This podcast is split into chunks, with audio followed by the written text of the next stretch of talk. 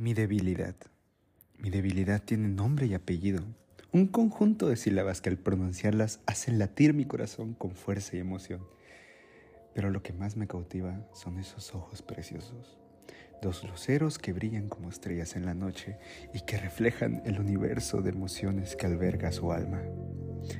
Cada que veo su carita encantadora, no puedo evitar sentir un cosquilleo en el estómago y una sonrisa que se dibuja en mis labios de manera espontánea. Es como si la, la felicidad se materializara en su presencia y todo lo demás dejara de importar. Es increíble cómo una persona puede convertirse en mi mayor debilidad, en la razón por la que mi mundo gira y la respiración detrás de cada latido de mi corazón. No hay nada que me haga sentir más completo que el simple hecho de estar cerca de ella. Es difícil poner palabras a lo que siento, pero sé que esta debilidad es un sentimiento muy genuino y profundo.